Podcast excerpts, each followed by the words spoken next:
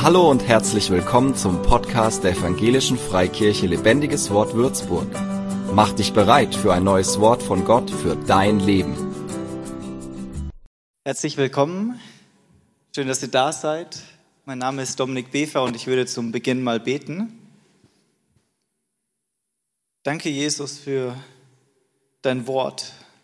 Danke, dass du es uns gegeben hast und dass es nützlich ist zur Belehrung, zur Überführung, dass wir zugerüstet sind zu jedem guten Werk. Danke, dass wir darin dich erkennen dürfen, dass wir wachsen dürfen, wenn wir uns damit befassen. Und so bitte ich dich, sprich du zu uns, sprich zu jedem Einzelnen, der hier ist. Dir ist die Ehre in Jesu Namen. Amen.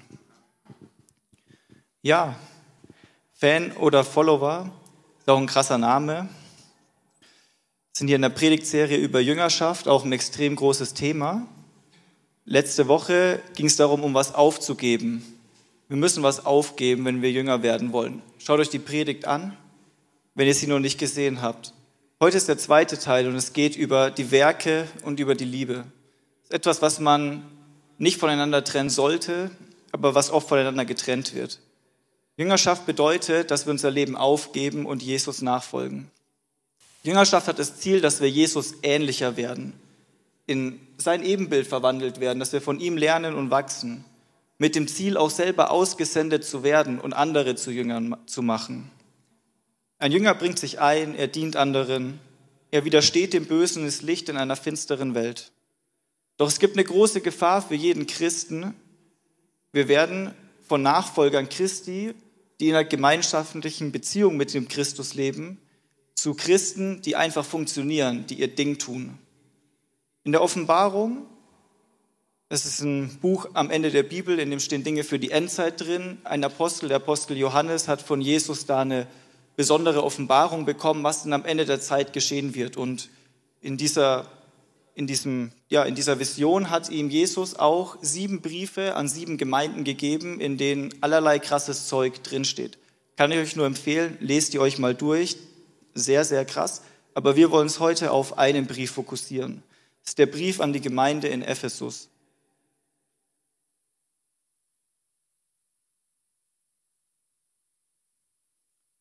Steht in Offenbarung 2, ich lese vor. Dem Engel der Gemeinde von Ephesus schreibe, das sagt der, der die sieben Sterne in seiner Rechten hält, der inmitten der sieben goldenen Leuchter wandelt. Ich kenne deine Werke und deine Bemühungen und dein standhaftes Ausharren und dass du die Bösen nicht ertragen kannst. Und du hast die geprüft, die behaupten, sie seien Apostel und sind es nicht, und hast sie als Lügner erkannt. Und du hast schweres Ertragen und hast standhaftes Ausharren, und um meines Namens willen hast du gearbeitet und bist nicht müde geworden. Aber ich habe gegen dich, dass du deine erste Liebe verlassen hast. Bedenke nun, wovon du gefallen bist, und tue Buße und tue die ersten Werke, sonst komme ich rasch über dich und werde deinen Leuchter von seiner Stelle wegstoßen, wenn du nicht Buße tust. Aber dieses hast du, dass du die Werke der Nikolaiten hast, die auch ich hasse.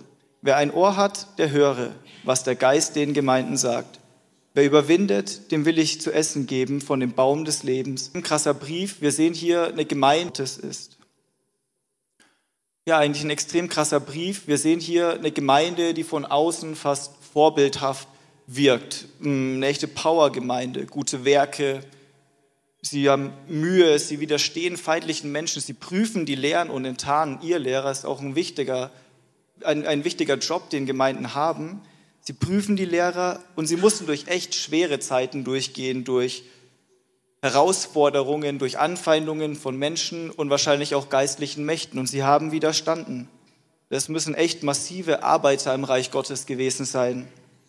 Immer am Machen, immer was am Bewegen. Die Prototypgemeinde, könnte man meinen. Doch Jesus spricht hier eine extrem krasse Ansage da rein. Wer die erste Liebe verlässt, der ist unbrauchbar in diesem Zustand und sollte umkehren, bevor es zu spät ist. Und das ist keine weirde Gemeinde, das waren wahrscheinlich stabile Christen, die haben ihr Ding gemacht, die wussten, was sie zu tun haben, aber sie haben die erste Liebe verlassen. Und was meint dann dieses, die erste Liebe verlassen. Ich habe da noch mal eine weitere Stelle, die steht im Korintherbrief. Dort bezieht sich das nicht auf eine Gemeinde, sondern auf den einzelnen Christen. Und wieder sehen wir dieses selbe Prinzip, dass etwas getan wird, aber dass etwas fehlt.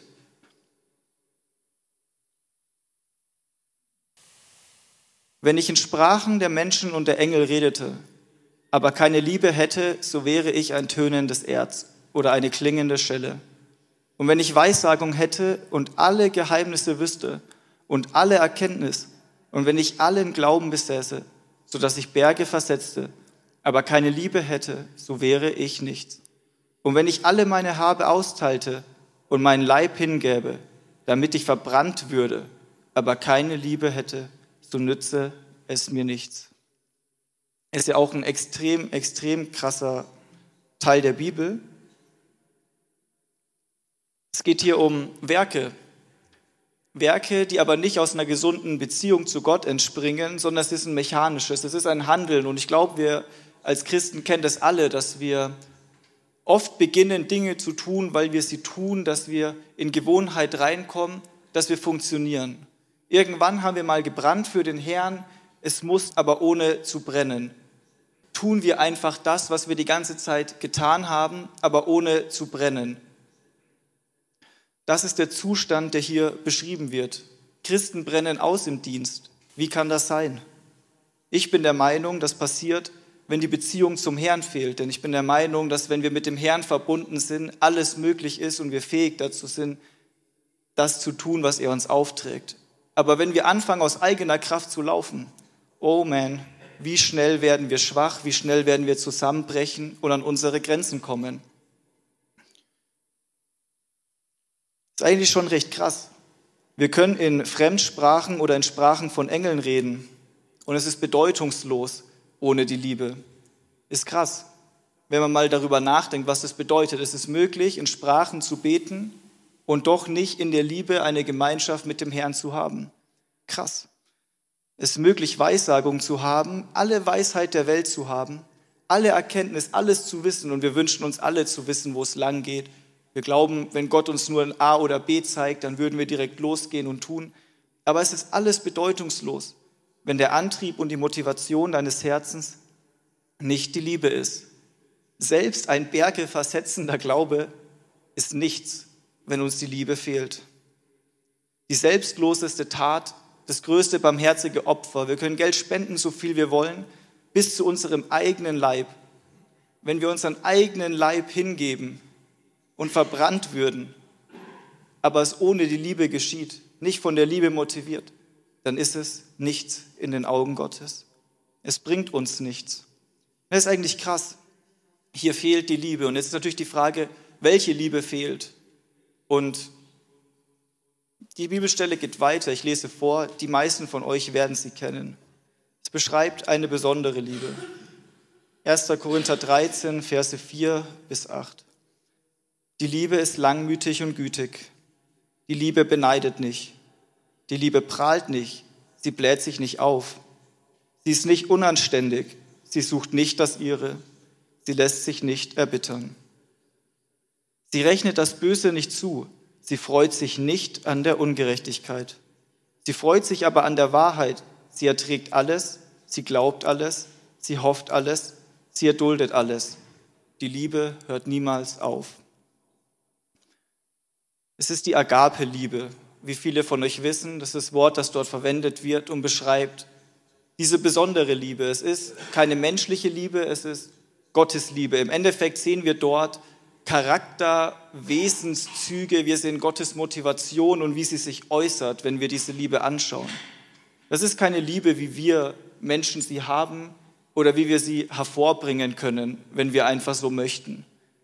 Es geht hier um die tiefsten Motivationen des Herzens. Es ist eine Liebe, die niemals aufhört. Und ich würde sogar sagen, dass sie nur vollkommen ist, wenn sie wirklich dieses volle Bild abgibt, falls ihr versteht, was ich meine. Wenn wir sagen, hey, ich lasse mich nicht erbittern, aber ich rechne das Böse zu, wo ist dann die Liebe? Das ist nicht die Liebe, von der dann hier geredet wird. Es ist eine andere Liebe. Kein Mensch ist fähig, so zu lieben. Prüf dich selbst. Vergleich mal dein Herz gegen die Schrift. Und vor diesem Hintergrund ist es eigentlich ziemlich krass. Denn Gott gibt uns ein Gebot. Jesus gibt uns ein Gebot. Kraft mit deinem Herzen und mit deiner ganzen Seele, mit deinem ganzen Denken und deinen Nächsten wie dich selbst. Wie können wir denn das jetzt schaffen? Wenn wir diese Liebe nicht aus uns bewirken können, Gott so liebt und wir irgendwo aufgefordert werden, so zu lieben. Das ist eigentlich krass. Und die Lösung ist, Gott versorgt uns damit. Gott befähigt uns. Es ist in der Bibel immer so, dass wenn Gott etwas vom Menschen verlangt, er den Menschen damit versorgt und er am Ende auch den Menschen belohnt, wenn er darin handelt. Es ist einfach ein wunderbarer Gott. Es macht fast keinen Sinn, aber wenn wir uns diese Liebe anschauen, wenn wir verstehen, dass Gott diese Liebe ist, dass er wirklich die Liebe ist, dann, dann begreifen wir das. Dann kommen wir zu ihm, lassen uns auffüllen von dieser Liebe. Es ist eine Liebe, die kann nur entstehen, wenn wir mit unserem Herrn in Gemeinschaft treten. Es ist keine Liebe, die wir uns nehmen können und woanders weiterlieben. Die geht schnell leer. Wir müssen dauernd verbunden sein mit dem Herrn, um so lieben zu können. Und das ist auch die große Gefahr, das, was den Ephesern wahrscheinlich geschehen ist und wovon davor auch in den Versen die Rede ist. Von Christen, die verbunden sind mit Christus, die einen Heiligen Geist haben, aber die plötzlich aus dieser Beziehung heraustreten, warum auch immer. Manchmal ist das Leben hart. Manchmal sind wir ungehorsam. Manchmal steht was zwischen uns und Gott, was wir irgendwo bereinigen sollten. Manchmal vergessen wir es durch den ganzen Stress um uns herum. Doch weil Gott die Liebe ist, wir können immer zu ihm zurückkommen. Das ist eben ein Inhalt der Liebe. Sie rechnet das Böse nicht zu. Gott vergibt, weil er die Liebe ist. Wenn wir Gott in der Bibel, wenn wir in der Bibel sehen, wie Gott handelt, dann können wir es immer darauf zurückführen, auf Gottes Wesen und es ist immer motiviert von dieser Liebe, egal was es ist. Ist eigentlich extrem krass, wenn ihr mal das Alte Testament lest da richtig reinzugehen und zu schauen, was ist ein Gottes Motor gewesen für diese Werke, die teilweise recht hart klingen. Doch selbst diese Werke sind von Gottes Liebe, von seinem Wesen und wie er ist motiviert. Und es ist immer gut, was Gott tut. Diese Liebe ist auch kein Gefühl. Es ist kein, hey, ich schalte jetzt ein Gefühl ein und ich fühle mich wohl. Und es ist kein, hey, weil ich im Lobpreis mich kurz mal vier Lieder wohlgefühlt habe, habe ich die Liebe Gottes gespürt. Nein, es ist eine aktive Liebe, die sich in Taten auswirkt. Gott liebt uns, als wir tot in unseren Sünden waren. Der normale Mensch ist unfähig dazu, Gott zu lieben. Er ist unfähig, Gott zu sehen. Er ist eigentlich unfähig, Gott zu gefallen.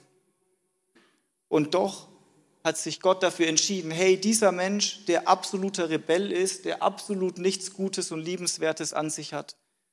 Ich bin die Liebe und ich liebe ihn so sehr, dass ich mein Leben gebe für diese Schwerverbrecher, die da unten auf dieser Welt rumlaufen und mir den Rücken gekehrt haben. Das ist das Evangelium. Der Herr Jesus Christus, der Sohn Gottes, der Mensch wurde, um den Preis für die Sünden der Welt zu bezahlen.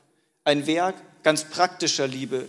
Jesus hat sich nicht entschieden, im Himmel zu bleiben und zu sagen, hey, ich liebe euch und das war's jetzt. Er wurde Mensch, er kam auf diese Welt, er hat diese Liebe vorgelebt, er ist, hat sich in dieser Liebe selber hingegeben am Kreuz für uns alle. Und das ist das Werk, das ist der Punkt, das Kreuz, wo wir mit ihm in Gemeinschaft treten können. Wenn du erkennst, dass du ein sündiger Mensch bist, wenn du erkennst, dass du auf eigenen Wegen unterwegs warst und der Heilige Geist an dein Herz klopft und du dort am Kreuz stehst und dieses Opfer Christi annimmst im Glauben und durch Buße eine Herzensumkehr geschieht, dann bist du ein Kind Gottes und dann beginnt eine Gemeinschaft mit Gott, die vorher nicht möglich war. Denn Sünde trennt von Gott. Und es sind auch nicht unbedingt große Sünden, wenn wir daran denken, Adam und Eva, die haben im Endeffekt eine Frucht gegessen. Ist doch keine große Sache, oder? Wenn du gegen Gottes Gebote verstößt, in Gottes Augen schon. So sieht Gott alle Sünden. Und so haben diese beiden eine Trennung von Gott erfahren. Bis zum Kreuz ist diese Trennung erhalten geblieben für den normalen Menschen. Doch wenn wir das Kreuz annehmen, können wir in eine Gemeinschaft mit Gott treten. Wir können in eine Vater-Sohn-Beziehung mit Gott eintreten. Denn Jesus Christus ist der Sohn Gottes und der Vater liebt den Sohn. Und der Vater adoptiert uns alle als seine Kinder, wenn wir dieses Werk seines Sohnes annehmen. Wir treten mit dem Vater in eine Sohnbeziehung durch Jesus Christus. Und dadurch haben wir Anteil an dieser Liebe, dadurch haben wir Anteil an Segen, dadurch haben wir plötzlich eine Bedeutung in unserem Leben. Aber sie beruht nicht darauf, dass wir es uns verdient haben oder dass wir besonders gute Menschen gewesen sind. Diese Liebe ist eine besondere Liebe, diese Vater-Kind-Beziehung. Weil der Vater uns liebt und wir das erlebt haben, sind wir fähig, den Vater zu lieben. Es äußert sich aktiv in unserem Leben dadurch, dass wir beginnen, unsere Glaubensgeschwister zu lieben. Der wohl größte Test, ob die Liebe Gottes in eurem Leben wirksam ist, ist, wie ihr eure Glaubensgeschwister liebt. Lest euch den ersten Johannesbrief dadurch, wenn ihr das genauer studieren wollt. Der Jünger hatte ziemlich viel Ahnung von der Liebe, deswegen werden wir später nochmal auf ihn drauf eingehen. Wenn wir in der Vater-Sohn-Beziehung mit Jesus, mit Gott stehen, durch Jesus mit Gott, dann ahmen wir den Vater nach, wie ein Kind sein Vater nachahmt. Wir werden den Vater ehren durch unseren Gehorsam. Wir werden die Dinge tun, die er sagt. Und natürlich werden wir dabei scheitern und wieder zu ihm zurückkommen. Aber wir werden nicht anfangen, mit ihm zu verhandeln und zu sagen, hey, ist doch eigentlich ganz cool, was ich mache. Änder du mal deine Meinung, Gott. Der wird sich nicht ändern. Und es ist gut. Es ist so gut. Wir werden vom Vater erzogen. Und es ist ein Akt der Liebe. Es ist ein Akt der Liebe, wenn Eltern ihre Kinder erziehen, weil sie dabei was Gutes im Sinn haben, auch wenn es sich nicht immer ganz toll anfühlt. Gott hat Gutes für dich im Sinn, er liebt dich aktiv und wenn du in dieser aktiven Beziehung und Gott gehorsam sein, du Gemeinschaft mit ihm hast, dann wirst du automatisch anderen dienen und Gott gehorsam sein. Und oft fragen wir uns, wo sollen wir anfangen mit dieser Beziehung zu Gott? Und die Lösung ist, frag Gott nach seinem Heiligen Geist, wenn du ihn noch nicht hast. Es ist die dritte Person in diesem Bund, Gott der Vater, Gott der Sohn, Gott der Heilige Geist. Und wenn wir das Werk am Kreuz annehmen, wenn wir erkennen, dass er wirklich der Sohn ist und es annehmen, dann haben wir ein Anrecht auf den Heiligen Geist, den uns Gott gibt, wenn wir ihn bitten. Und dieser Heilige Geist, der hat eine extrem tolle Aufgabe. Und zwar ist es die Aufgabe, dir Jesus und den Vater zu offenbaren. Wenn du einen Heiligen Geist hast, kannst du Gott erkennen. Du bist frei gemacht von, deiner, von deinem Unvermögen, Gott zu erkennen. Und du bist nun fähig, Gott kennenzulernen in einer Beziehung und vor allem in seinem Wort. Der Heilige Geist wird euch immer wieder zum Wort Gottes führen. Hundertprozentig. Denn er ist der Autor der Schrift. Und die Schrift ist nützlich zur Belehrung, zur Überführung, damit der Mensch Gottes zu jedem guten Werk völlig ausgerüstet ist. Das wünschen wir uns alle. Hey, wenn ihr von Gott erzogen werden wollt, dann geht in die Bibel rein, lest es, bittet Gott und sagt, hey, zeig mir dich, Vater. Zeig mir, wer du bist. Und dann lest die Bibel und vertraut darauf, dass ihr von Seite 1 bis zur letzten Seite überall Gott und Jesus Christus entdecken könnt. Jesus ist der Hauptdarsteller der Bibel. Er ist der Protagonist, um ihn geht's. Und ihr werdet jede Geschichte, jede Person irgendwo reflektieren können und euch fragen könnt, was sagt das mir über Jesus Christus?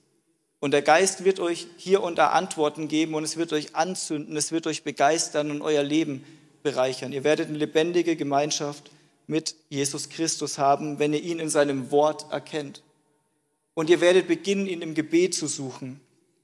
Und ihr werdet dadurch Stück für Stück in das Ebenbild Jesu verändert. Wir versuchen oft Werke aus eigener Kraft zu tun. Statt dass wir zum Vater kommen und Gemeinschaft mit ihm haben und von selbst beginnen, Werke zu tun. Und die meisten Christen wissen, dass es diese Phasen in ihrem Leben gibt, wo sie einfach am Vater sind und es fließt und es fließt und es fließt.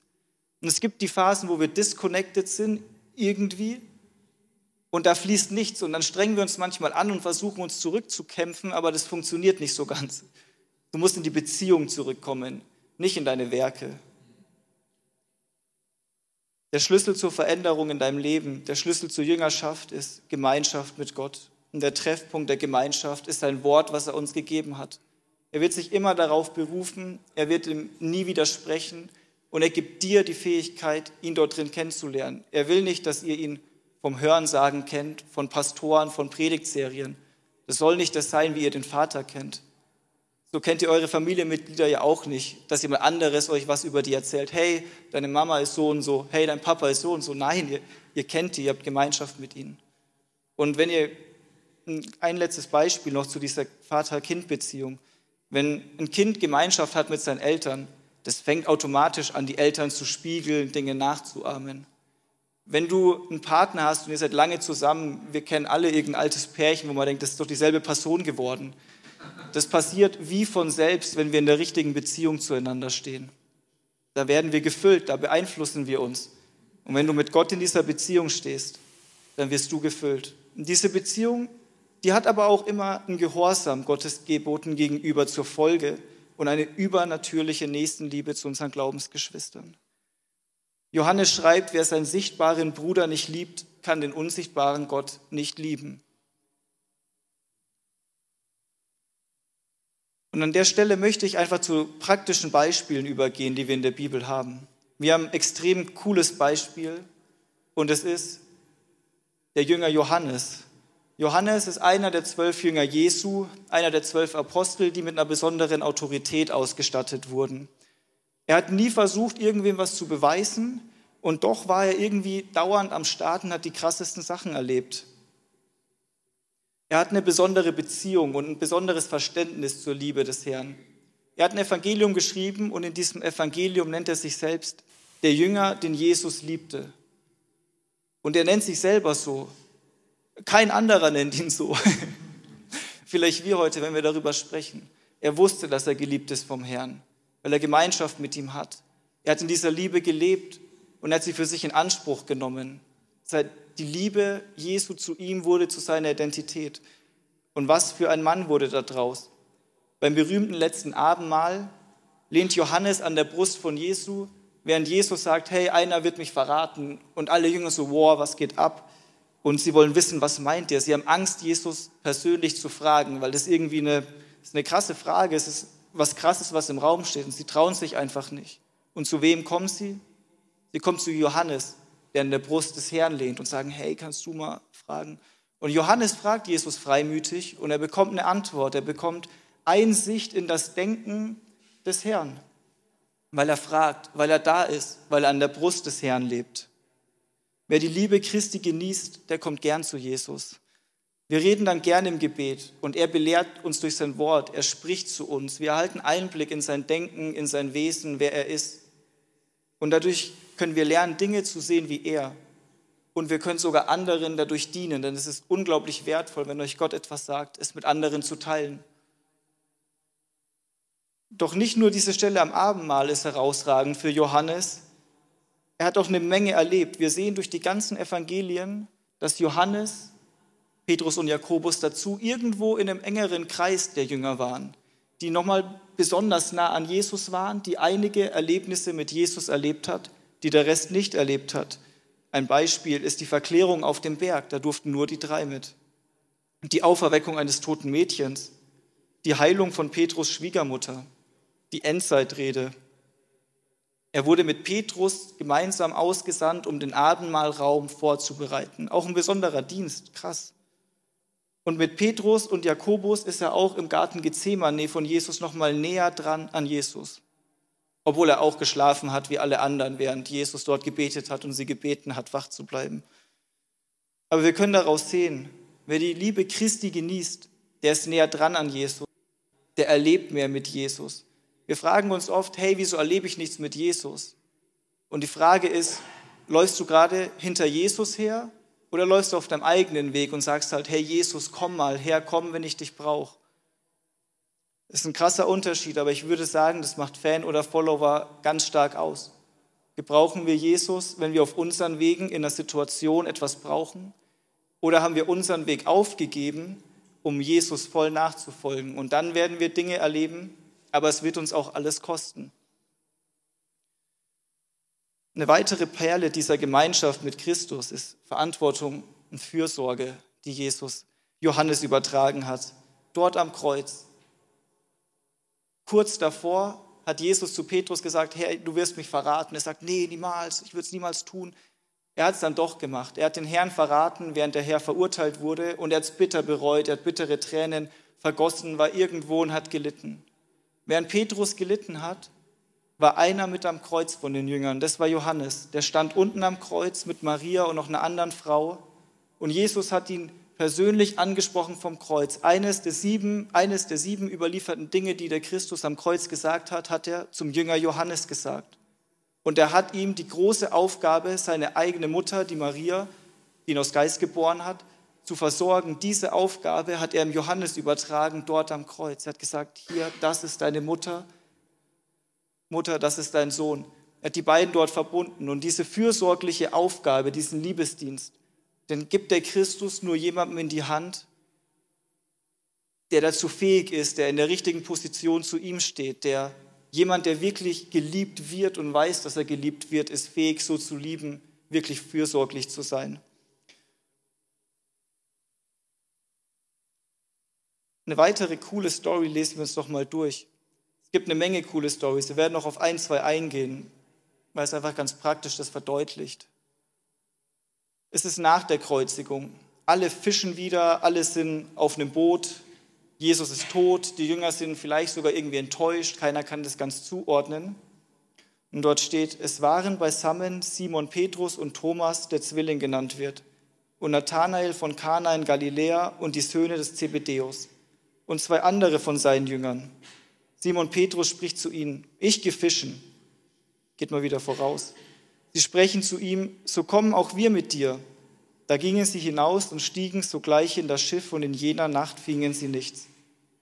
Als es aber schon Morgen geworden war, stand Jesus am Ufer. Doch wussten die Jünger nicht, dass es Jesus war. Da spricht Jesus zu ihnen, Kinder, habt ihr nichts zu essen? Sie antworteten ihm nein. Er aber sprach zu ihnen, werft das Netz auf der rechten Seite des Schiffs aus, so werdet ihr finden. Da warfen die Jünger es aus und konnten es nicht mehr einziehen wegen der Menge der Fische. Da spricht der Jünger, der Jesus, den Jesus lieb hatte, zu Simon Petrus, es ist der Herr. Als nun Simon Petrus hörte, dass es der Herr war, gürtete er das Obergewand um sich, denn er war nur im Untergewand und warf sich in den See. Wenn du in der richtigen Beziehung zum Christus stehst, dann erkennst du ihn auf deinen Wegen. Es war der Jünger, der Jesus liebte, der erkannt hat, dass es Jesus ist und der auch mal wieder den anderen dort die Augen geöffnet hat. Selbst wenn die volle Fische einholen und das Netz reißt, auf Zuruf von irgendwem am Ufer, merken die anderen scheinbar nicht, dass es Jesus sein muss. Doch Johannes merkt es, weil da ist eine Connection, da ist etwas, was er mehr sieht als andere. Und nicht, weil er besonders gut ist, weil er besonders stark ist, weil er den meisten Eifer hat. Weil er einfach in dieser Liebe des Herrn bleibt und geblieben ist. Doch auch danach, nachdem Jesus auferstanden ist, er ist schon auferstanden. Nachdem Jesus auferfahren ist in den Himmel, geht es weiter. In der Apostelgeschichte sehen wir immer wieder Petrus und Johannes, die irgendwo gemeinsam auftreten und Dinge bewegen, die irgendwo auch eine besondere Rolle in der ersten Gemeinde eingenommen haben. Und das ist einfach eine Hammer-Story. Die beiden verkündigen das Evangelium und landen vor Gericht. Und die sagen zu ihnen, hey, ihr müsst aufhören, wir verprügeln euch ein bisschen und ihr müsst aufhören, dass ihr das Evangelium zu verkünden, dort am Tempel, dort in den Synagogen. Wir wollen das nicht. Und die beiden erwidern ihnen, aber Petrus und Johannes antworteten ihnen und sprachen, entscheidet ihr selbst, ob es vor Gott recht ist, euch mehr zu gehorchen als Gott. Denn es ist, wenn du zu reden, was wir gesehen und gehört haben. Wenn du Gott erlebst, wenn du Gott erkennst, wenn du in dieser Beziehung mit Gott lebst, dann brennt da was in dir. Das muss raus. Du kannst nicht still sein. Niemand, der erfüllt ist von der Liebe des Herrn, bleibt still und geht nicht raus und verkündigt und ist Zeuge. Und er wird es auch tun, egal wie widrig die Umstände sind. Aber er wird es nicht aus eigener Kraft tun, nicht um sich was zu beweisen, nicht um anderen was zu beweisen, sondern um Zeuge zu sein für Jesus Christus der uns zuerst geliebt hat. Gnade der Finsternis und preist den Herrn, wenn Kinder Gottes dem Ruf folgen. An der Stelle sind wir am Ende angekommen. Ich habe noch einen Vers. Werdet nun Gottes Nachahmer als geliebte Kinder und wandelt in der Liebe, gleich wie auch Christus uns geliebt und sich selbst für uns gegeben hat als Darbringung und Schlachtopfer zu einem lieblichen Geruch für Gott. Wenn ihr Gott ehren möchtet, dann folgt ihm nach als geliebte Kinder. Sucht die Gemeinschaft mit Gott und tankt auf. Der Rest wird sich ergeben. Ihr werdet automatisch nachahmen, in der Liebe wandeln, Gott ehren durch euer Leben, wenn ihr in die Gemeinschaft zu Gott kommt. Und wenn du merkst, hey, da klopft der Heilige Geist an, hey, ich funktioniere mechanisch, hey, ich handle aus mir heraus, dann haben wir hier nach dem Gottesdienst, nach der Moderation die Möglichkeit für ein Gebet, dass ihr vorkommt, für euch beten lasst oder bleib an deinem Platz und machst dort mit Gott aus. Nutz den Moment, wenn der Geist Gottes anklopft und sagt, hey, tu Buße, jetzt ist der Raum und die Zeit. Wenn ihr das verschiebt, ihr werdet es vergessen, es wird eine Zeit brauchen, bis Gott euren Herzensboden wieder weich gemacht hat. Deswegen nutzt die Zeit, bleibt in der Liebe.